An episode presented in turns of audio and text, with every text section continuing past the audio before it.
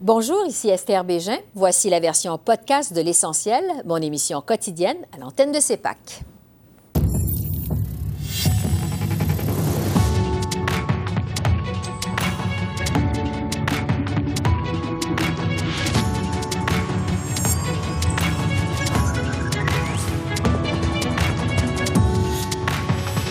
Mise en place d'Arrive par Ottawa un non-respect flagrant des politiques élémentaires de gestion. C'est ce que conclut la vérificatrice générale. Karen Hogan nous présente son rapport. Quelles leçons tirer d'Arrive On en débat avec notre panel de députés. Les fervents défenseurs des droits des victimes, le sénateur Pierre-Hugues Boisvenu tire sa révérence. Il revient sur ses 14 années au Sénat. Bonsoir, Mesdames, Messieurs. La vérificatrice générale a présenté un rapport dévastateur sur la mise en place d'Arrivecan pendant la pandémie. L'application dont la facture s'élevait au départ à 80 000 dollars a plutôt coûté près de 60 millions aux contribuables canadiens. En fait, la gestion du programme a été si mauvaise que Karen Hogan a été incapable d'en établir les coûts exacts. Le rapport de Mme Hogan décrit aussi de nombreuses faiblesses à toutes les étapes du projet. Un rapport accablant qui, on sans doute, a donné des munitions au chef de l'opposition officielle. Le premier ministre aurait pu suivre notre plan de gros bon sens pour couper les impôts et taxes, bâtir des logements, préparer le budget et stopper le crime. Mais en place de ça, il a décidé de gaspiller 60 millions de dollars lorsque les Canadiens ne peuvent pas se nourrir ni se loger. Sur une, un scandale, une application dont on n'avait pas besoin, qui a envoyé erronément 10 000 personnes en quarantaine et qui a enrichi des petites amies libéraux. N'est-il pas le cas que cette application n'en vaut pas le coup et n'en vaut pas la corruption comme lui?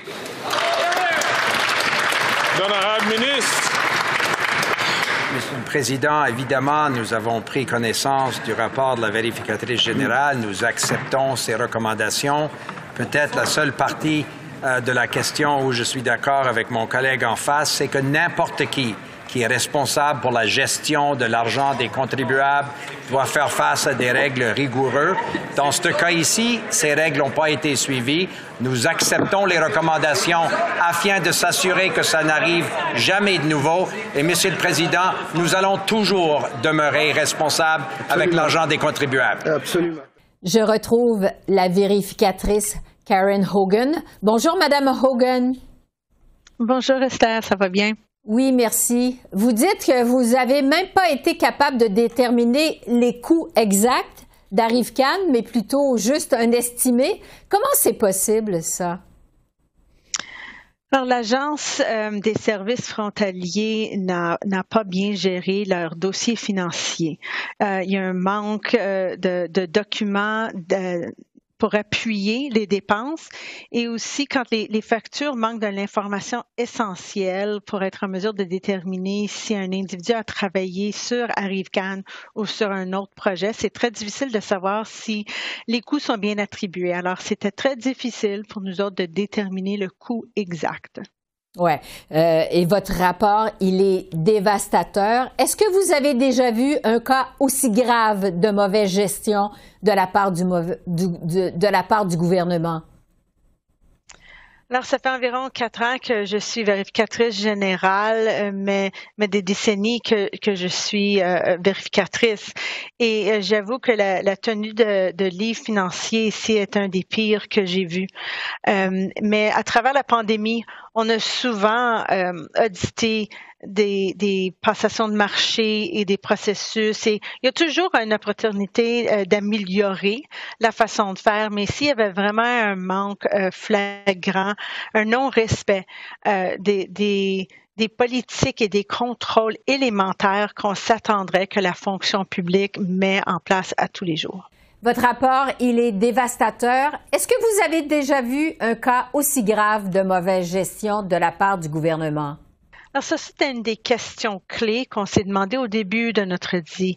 Et il y avait très peu de documentation pour appuyer le pourquoi euh, et euh, comment que GC Strategies avait les compétences pour euh, gérer et mettre en place l'application.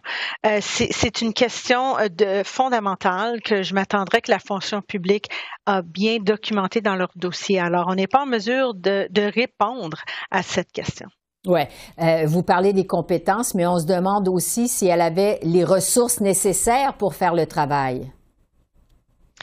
Alors, euh, au début, l'Agence des services frontaliers et l'Agence de la santé publique euh, ont déterminé qu'ils n'avaient pas la capacité ni les compétences pour développer l'application. Alors, c'était raisonnable d'aller euh, chercher une tiers partie pour développer l'application. Euh, ce qui manque, c'est la, la, justification du pourquoi GC Strategies a été sélectionné. Alors, c'est clair que GC Strategies a utilisé des sous-contractants, mais je m'attendrais que les exigences euh, liées aux compétences ont été bien énumérées dans le contrat principal avec JC Strategies pour qu'ils puissent être dans les contrats avec les sous-contractants. Mais cette, euh, information élémentaire qui devrait être dans un contrat n'existait pas. Ouais. Est-ce qu'on sait qui a pris la décision au gouvernement? Qui a décidé d'octroyer ce contrat sans processus concurrentiel à GC Stratégie? Alors, l'Agence euh, des services frontaliers a pris la décision euh, d'utiliser un processus non concurrentiel au début de la pandémie. Euh, ils ont offert, ils ont émis d'autres contrats à travers des processus non concurrentiels et, éventuellement ont changé à un processus concurrentiel. Mais exactement qui, c'est une question qui est souvent posée mm-hmm. par des parlementaires. Qui a pris cette décision? Mais il y a un manque d'informations. On ne peut pas répondre. Mais ce que je peux vous dire, qu'il y a un, directeur exécutif qui a signé euh, une autorisation pour que le contrat aille de l'avant. Et à mon avis, quand un fonctionnaire exerce leur délégation d'autorité, euh, ça vient avec une responsabilité et une reddition de compte. Si le fonctionnaire n'était pas à l'aise de signer, s'il y avait de la pression, ben, il y a des mécanismes de recours. Ils auraient dû demander à leur superviseur ou au moins de documenter euh, leurs préoccupations et leurs soucis, mais rien n'était dans les dossiers euh, liés à cet aspect-là. Au niveau euh, des nombreuses justifications de la part d'Ottawa, évidemment, l'urgence de la situation euh, pandémique, son caractère exceptionnel, est-ce que la pandémie a eu le dos trop large, vous diriez? Alors, je comprends bien que si on retourne au mois de mars 2020, euh, c'était une période d'incertitude et, et que la fonction publique a dû réagir avec rapidité pour euh, répondre aux besoins euh, des Canadiennes et des Canadiens. Mais une urgence n'est pas une raison d'ignorer euh, les, les processus et les politiques élémentaires quand ça vient à la passation de marché ou la tenue de livres même si le Conseil du Trésor avait donné de la flexibilité à la fonction publique, c'était très clair qu'il fallait toujours avoir des pièces justificatives pour appuyer une bonne reddition de compte. Et le manque d'informations a vraiment nuit à cette reddition de compte. Ouais. Euh, dans votre rapport, euh, vous soulevez, soulevez aussi des inquiétudes en ce qui concerne les relations entre des responsables de l'agence frontalière et certains entrepreneurs. On sait qu'il y aurait eu des invitations à dîner et d'autres activités. Qu'est-ce que vous avez appris au juste? Alors, on a vu qu'il y avait euh, plusieurs euh, fournisseurs qui ont invité des employés de la fonction publique euh, à des repas ou d'autres activités privées. Euh, l'Agence euh, des services frontaliers a un code de conduite. Et ce code exige que si un employé reçoit une telle invitation, qu'il doit aviser leur superviseur. Et on n'a pas vu de, de preuve que cet avis a eu lieu. Peut-être que c'était verbal, mais il n'y a rien d'écrit dans les dossiers. Et pourquoi c'est important? C'est parce qu'un superviseur peut mettre en place euh, des, des, processus de mitigation pour diminuer les risques. Euh, ces invitations-là ont augmenté les risques. Il y a une, une apparence ou un, un conflit d'intérêt réel et met en question euh, l'impartialité des décisions prises euh, quand ça vient aux passations des marchés. Oui. Euh, L'Agence des services frontaliers a même lancé une enquête sur ces allégations. Euh, il y a certaines informations qui ont été transmises à la GRC. Est-ce qu'on peut s'attendre à ce que cette affaire aille plus loin? Alors, je vais suivre de près l'investigation à l'interne, l'investigation administrative par l'agence euh, euh, des services frontaliers euh, pour pour voir les résultats. Mais quand ça vient à la GRC, c'est vraiment à eux de décider où s'ils débutent leur enquête ou va l'enquête. Euh, c'est pas notre bureau qui décide s'il y a des actes criminels, c'est vraiment la GRC qui est qui sont les experts dans ce domaine-là. Oui, on va suivre ça évidemment. Euh, Karen Hogan, merci beaucoup. Merci de votre temps. Merci. Au revoir. Et je poursuis sur Arrive Khan avec notre panel de députés. Pour les libéraux, Stéphane Lauzon. Pour les conservateurs, Luc Berthold. Pour le Bloc québécois, Julie Vignola. Et pour le NPD, Alexandre Boluris. Bonsoir à vous quatre. Bonsoir. Bonsoir. Stéphane euh, Lauzon, d'abord, votre gouvernement a rappelé aujourd'hui qu'il était pris dans une crise exceptionnelle, évidemment la pandémie, mais quand même, est-ce que vous prenez la, responsabilité pour ce qui est arrivé? Bien sûr, c'est le prix à, payer pour un gouvernement qui est, en position, qui est, au pouvoir. Mais il euh, faut se rappeler que l'application euh, qui était là a été, euh, a été lancé en soumission par les fonctionnaires et que nous, on a utilisé euh, cette application plus de 60 millions de fois, qui a aidé à transiger entre les États-Unis, ce qui a permis aussi l'approvisionnement des médicaments, l'approvisionnement des vaccins, du manger et qui a amélioré le sort de tous les Canadiens.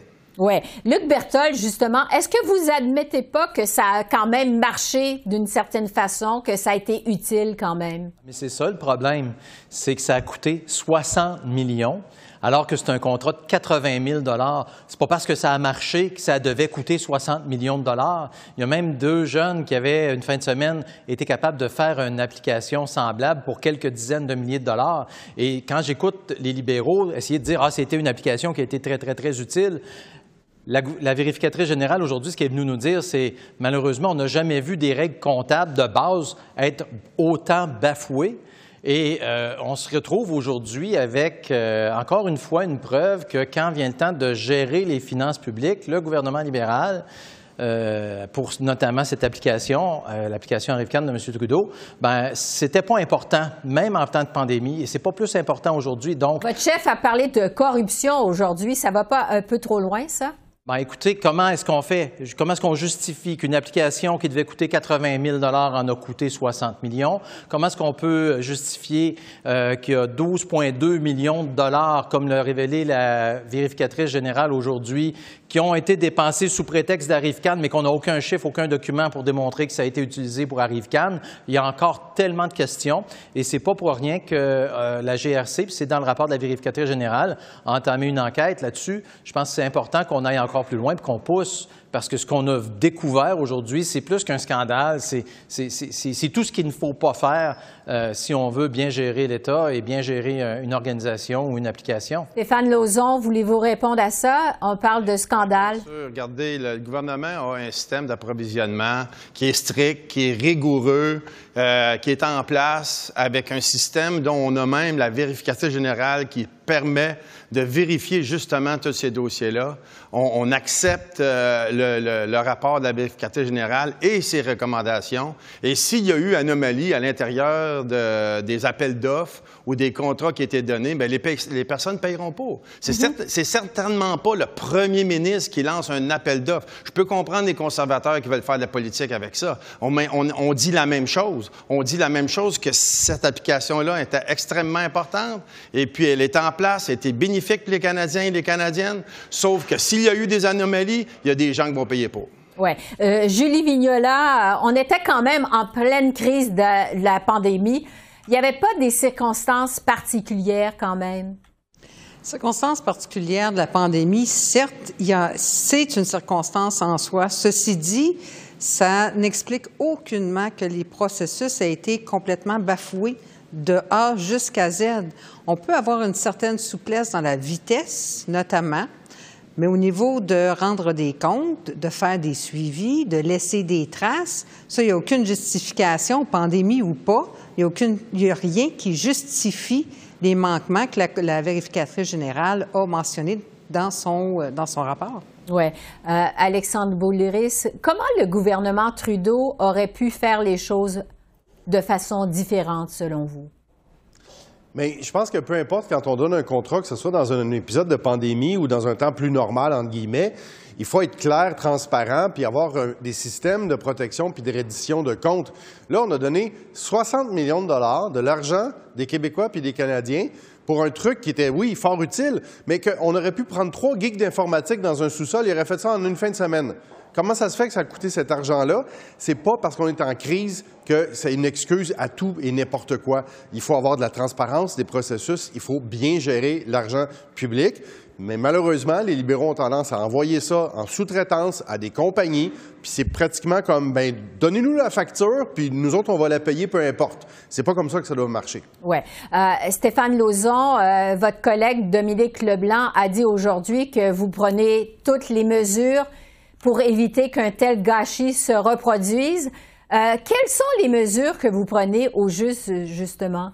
On va prendre toutes les recommandations que la, vérificatrice générale euh, nous recommande effectivement, on a déjà mis en place des processus avec nos fonctionnaires pour améliorer le système. Nous, on ne peut pas aller changer les règles d'approvisionnement, mais ce qu'on peut faire, c'est qu'on peut resserrer les normes, on peut resserrer nos décideurs qui vont faire en sorte qu'on fasse mieux, puis on a déjà commencé à faire le pas. Mais c'est assez euphorique d'entendre de mes collègues de dire qu'on aurait dû peut-être faire confiance à deux jeunes dans un sous-sol. Imaginez-vous si libéraux auraient donné à deux jeunes dans un sous-sol à faire une application dire qu'on aurait été blâmé pas mal plus que d'aller en appel d'offres à l'externe. Madame Bézin, il faut que je vous parle là, faut que je vous parle là, parce qu'ils ont donné 20 millions de dollars à deux consultants qui ont aucune connaissance en informatique, qui travaillent dans leur sous-sol pour développer la rive Cannes. Mais ah. qu'est-ce que vous auriez fait, les, conservateurs? Madame Végin, c'est totalement ridicule d'entendre ça.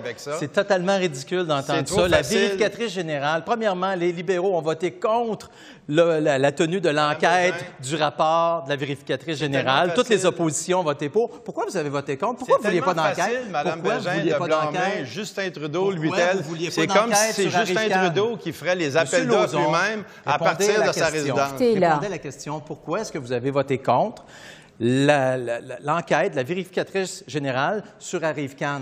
Pourquoi vous avez été le seul parti à la Chambre des communes à voter contre cette enquête-là? Quand on voit les résultats aujourd'hui, on comprend. Monsieur Lauzon, voulez-vous répondre à ça? On a pris toutes les mesures qui étaient en place selon les recommandations et les règles de l'art. On a un processus qui est, on a un processus qui est en place, qui est strict, qui est rigoureux. On est là pour suivre les recommandations. On est là pour s'améliorer, puis c'est exactement ce qu'on fait. Monsieur Berthold, qu'est-ce que les conservateurs auraient fait de différent? Bien, premièrement, euh, euh, on, l'a vu, pour 80 000 le budget n'aurait pas de monter à 54. La vérificatrice générale a été très claire aujourd'hui. L'urgence ne justifiait pas de donner des contrats sans appel d'offres. Et le délai dont elle parle, elle a dit, écoutez, il y a eu, dans certains cas, entre 10 jours et 63 jours entre l'octroi du contrat et le début des travaux. Il y avait amplement le temps de procéder à un processus concurrentiel d'appel d'offres.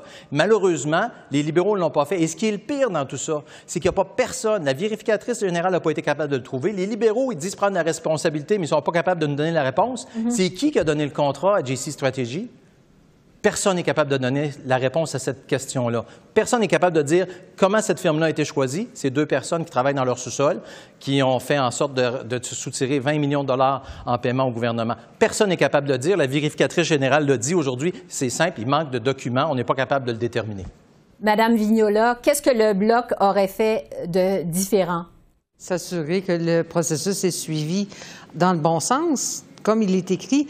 Le gouvernement, bon, M. Lauzon dit que le gouvernement ne choisit pas les règlements. Euh, oui, oui, c'est dans les tâches du ministre et de son conseil, notamment, de le faire.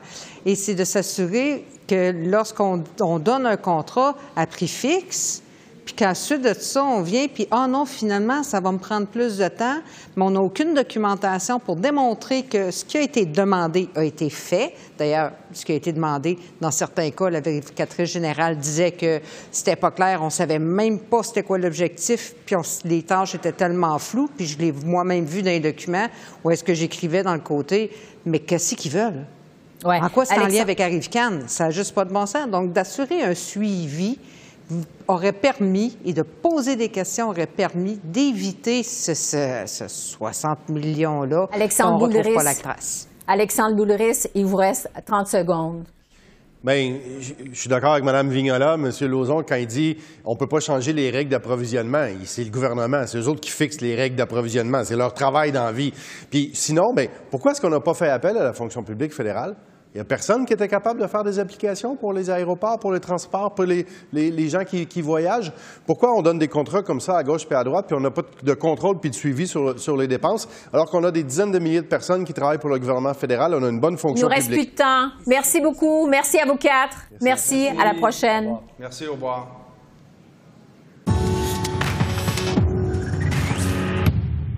Le sénateur Pierre-Hugues Boisvenu, qui célèbre aujourd'hui ses 75 ans, tire sa révérence.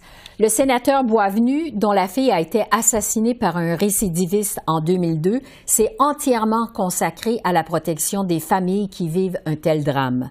Il a d'ailleurs réussi à faire adopter en 2015 la Charte canadienne des droits des victimes, un combat qu'il a mené jusqu'à la fin de son mandat. L'adoption de cette charte représentait enfin pour les victimes et leurs familles l'espoir d'être égaux en droit à ceux des criminels. C'était aussi l'espoir d'être entendus, respectés, protégés. Il faut constater qu'en 2023, cette charte n'a pas rencontré les attentes des victimes au Canada. Je demande au Sénat et à la Chambre des communes d'étudier rapidement ce projet de loi, car il réparera ce qui n'a pas été fait et donnera aux victimes et à leurs familles la place qu'elles demandent depuis des décennies. Et le sénateur Boisvenu est à mes côtés en studio. Bonsoir, monsieur le sénateur. Bonsoir. D'abord, joyeux anniversaire. Merci. C'est donc terminé le Sénat pour vous. Quel sentiment vous habite aujourd'hui? Je suis dans une nouvelle étape. Euh, vous savez, quand vous êtes nommé sénateur, il y a une date de péremption, une date de fin, et euh, cette date-là, je l'aurais souhaité la plus loin possible parce qu'il reste encore beaucoup à faire pour les victimes d'un criminel. Mais pour moi, c'est une étape qui est terminée. Et euh, mes filles vont m'emmener ailleurs, possiblement dans les prochains mois. Mm. et on verra comment on poursuit la mission. Parce que je pense que cette mission-là, de défendre les victimes, c'est une mission de vie qui va, qui va me rester jusqu'à mon dernier souffle. Oui, parce qu'on vient de vous entendre, justement, vous dites que la charte n'a pas assez de mordant. Qu'est-ce qui reste à faire? l'améliorer. Vous savez, si on la compare à la Charte des droits et libertés, c'est une charte qui a été adoptée en 1982, et au cours des années, cette charte-là a eu des décisions de cours pour interpréter les éléments qu'il y avait dedans, qui étaient théoriques en 82, mais qui sont devenus de plus en plus utilisés par les cours pour définir les droits euh, et libertés. Et dans cette charte-là, il y a 17 articles qui traitent des droits des criminels ou des prévenus il n'y a aucun article qui traitait des droits des victimes. Donc, on a adopté en 2015 la Charte des droits des victimes, mais ça demeure un véhicule avec quatre roues, un moteur, mais il n'y a pas d'essence dedans encore. Et depuis 2015 qu'elle est adoptée, le gouvernement actuel ne fait aucun effort pour améliorer la Charte. Un exemple, euh, le droit à la participation, ça veut dire quoi? Le droit à l'information, ça veut dire quoi? C'est tout ça qu'il aurait fallu, à partir des plaintes que les victimes ont, envoyées, entre autres à l'Ombudsman, au Bureau des victimes d'un criminel, à partir de ces plaintes-là, venir déposer d'autres projets de loi pour raffermir la charte. Donc, tout le travail reste à faire. Oui. Euh, vous l'avez dit, euh, tout ça est parti d'une épreuve, évidemment, très personnelle du meurtre de votre fille euh, en 2002 par un récidiviste. Vous en avez fait votre cause. Euh, quel bilan vous faites de vos 14 ans au Sénat? Si on prend seulement sur le point de vue du nombre de projets de loi, entre 2011 et 2015, euh, le gouvernement conservateur a déposé 42 projets de loi demandés par les victimes en grande partie. J'en ai parrainé une vingtaine. Et depuis 2015, j'ai déposé 15 projets de loi, il y en a trois qui ont été adoptés. C'est un tour de force quand vous êtes dans l'opposition. Et il y en a un qui va être adopté possiblement cette semaine, qui est mon projet de loi, le S-205, sur la violence conjugale, qui va permettre, euh, pas seulement qu'aux femmes du Québec, parce que le gouvernement du Québec a adopté le bracelet électronique, mais on va l'étendre partout au Canada pour toutes les femmes victimes. Et on va obliger les hommes à aller chercher de la thérapie. On va travailler sur la cause de la, de la violence. Et donc, ce projet de loi pourrait être adopté cette semaine. Donc, moi, j'ai un bilan positif. Euh, maintenant, il reste beaucoup à faire et c'est à ça que je vais me consacrer maintenant. Oui, parce que, bon, vous avez dit tout à l'heure, mes deux filles vont me mener ailleurs parce que vous avez perdu votre deuxième fille deux ans plus tard dans un accident de, la route. Euh, comment on fait pour survivre à ça? On regarde en avant on ne regarde pas en arrière. Et c'est ça que j'essaie de montrer aux, familles de victimes que j'accompagne depuis tout ce temps-là. Même si j'ai quitté l'association en 2010, j'ai toujours continué à aller vers les familles. Et c'est de dire aux familles, vous ne pouvez pas rester à la date, au moment où votre proche a été assassiné, parce que le criminel va, aussi vous assassiner dans l'âme. Vous devez regarder en avant, apprendre à vous rebâtir, apprendre à rebâtir ses rêves, parce que lorsqu'on perd un parent, on perd nos souvenirs, on, oublie, mais lorsqu'on perd un enfant, on, perd nos rêves. Donc il faut apprendre à rebâtir ces rêves-là, à reconstruire notre vie euh, autour de bonheur, autour d'amour, et euh, c'est ça Julie particulièrement, lorsque on cherchait son corps, elle m'a dit Papa, regarde, je suis morte pour que tu t'occupes de la violence faite aux femmes. Et j'ai jamais pu regarder en arrière après. Hmm. Euh, vous savez que euh, y a des observateurs qui remettent en, question la pertinence du Sénat. Hmm. Avez-vous eu le sentiment que vous avez fait la différence? Oui, hmm. évidemment. Oui, euh, et là-dessus, je dirais mon sentiment, il est un peu ambivalent, dans le sens que euh, le Sénat indépendant, le sénateur indépendant actuellement, je pense que ça a un peu, je dirais, défait le dynamisme du Sénat où il y avait deux partis qui se confrontaient au niveau des valeurs, etc. Il y avait de mm-hmm. l'opposition, il y avait un parti au pouvoir. Et là, maintenant, c'est très éclaté et c'est comme si tout le monde a, une vision personnelle du Sénat. Je, trouve que c'est plus anarchique, plus désorganisé.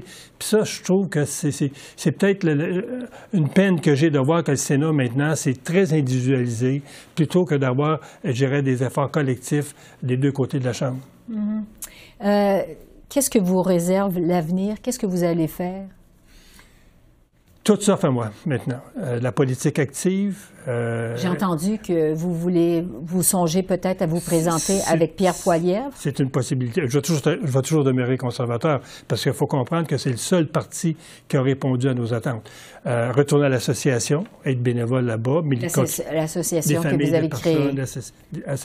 assassinés, disparus, continuer à militer à l'intérieur de ça, euh, travailler pour un ministre qui... Parce qu'on sait que lorsque, si le gouvernement est élu, c'est un gouvernement conservateur, il va avoir un gros premier mandat, dans le fond, pour refaire un peu ce que M. Trudeau a défait depuis huit ans, euh, ce que les victimes ont pris des années à construire. Donc, il va avoir un gros mandat, il va avoir besoin, je pense, de gens autour de lui qui sont une figure qui représente les victimes. Donc, il va, il va avoir beaucoup de possibilités. Je me laisse quelques semaines. Et là, euh, tous les soirs, je dis aux filles, trouvez le sentier, faut que maintenant je me dirige. Euh, après les épreuves que vous avez vécues, c'est votre anniversaire aujourd'hui. Est-ce que c'est possible de passer un joyeux anniversaire? Oui, lorsqu'on on a réussi à donner un sens à un geste les plus insensés d'enlever la vie à une femme, peu importe son âge, pour, pour assouvir des instincts sexuels.